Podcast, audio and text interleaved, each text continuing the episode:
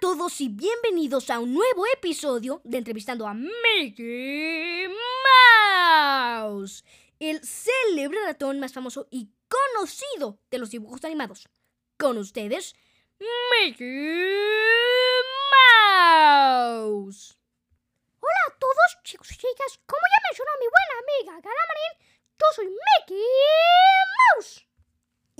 de hoy, como ya vieron en el título del episodio, hablaremos sobre censuras de Disney.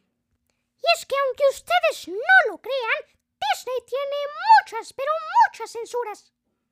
Si no es por estereotipos o burlas racistas. Hasta fotos tenebrosas que desconocemos cómo llegaron a la cinta.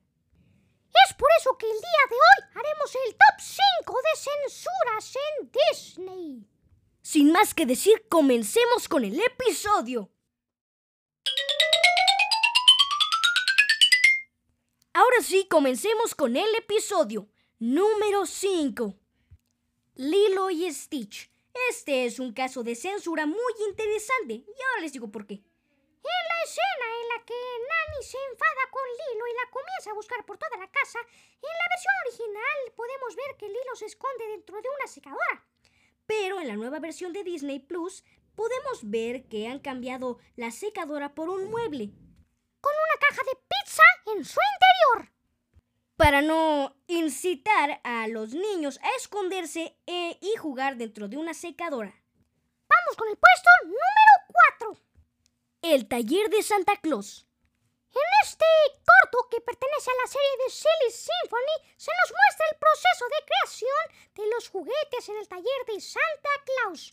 En el corto original había un momento en el que bajaban dos muñecas por una resbaladilla. La primera, una muñeca rubia que decía mamá con una voz muy angelical, y luego bajaba una muñeca negra. Que en vez de decir mamá con una voz angelical, como hacía la muñeca blanca, a esta le pusieron voz casi como si fuera un animal salvaje. Y es por eso que este pedacito ha sido eliminado completamente del corto. Pero bueno, los racismos de esa época. Número 3. El libro de la selva. Sucede cuando el rey Louis está cantando Quiero ser como tú, diciendo que él es el rey del jazz. Aclaro, música jazz, música negra y uno los monos empieza a hacer como que toca la trompeta y se monta un solo. Evidentemente el rey Louis no va a dejar que nadie le haga sombra, así que le dice quieto Nerón. El problema es que mucha gente entendió quieto negro en lugar de quieto Nerón, que es una frase típica que se dice a los perros traviesos. Y para que no hubiera malentendidos, Simplemente eliminaron completamente la voz de Louis. Número 4. Peter Pan. Peter Pan no ha sido redoblada como sé que ha pasado con muchas películas de Disney, sino que únicamente han redoblado varias frases de los diálogos.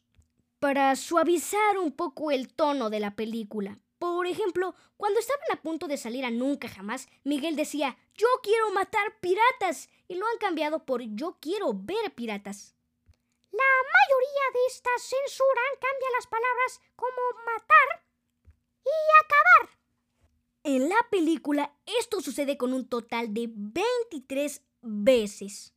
Y ahora sí, vamos con el puesto final. Número 1.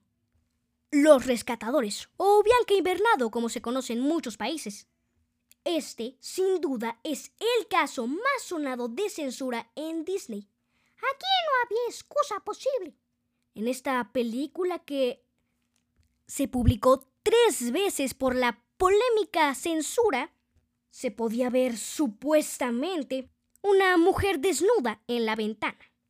Esto pasa cuando Bianca y Bernardo estaban volando con Orville entre los edificios de la ciudad y sorprendentemente aparecía algo extraño en una de las ventanas.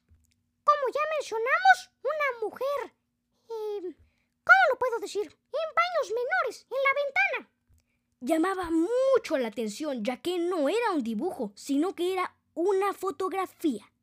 La versión con ese impactante misterio de la mujer en paños menores se encontraba en el CD de 1999 y lo más impactante fue que el CD de 1999 fue retirado tres días después de su venta, ya que mandaron una carta diciendo que había algo en la cinta que debía ser cambiado por una razón que no se mencionó en el comunicado.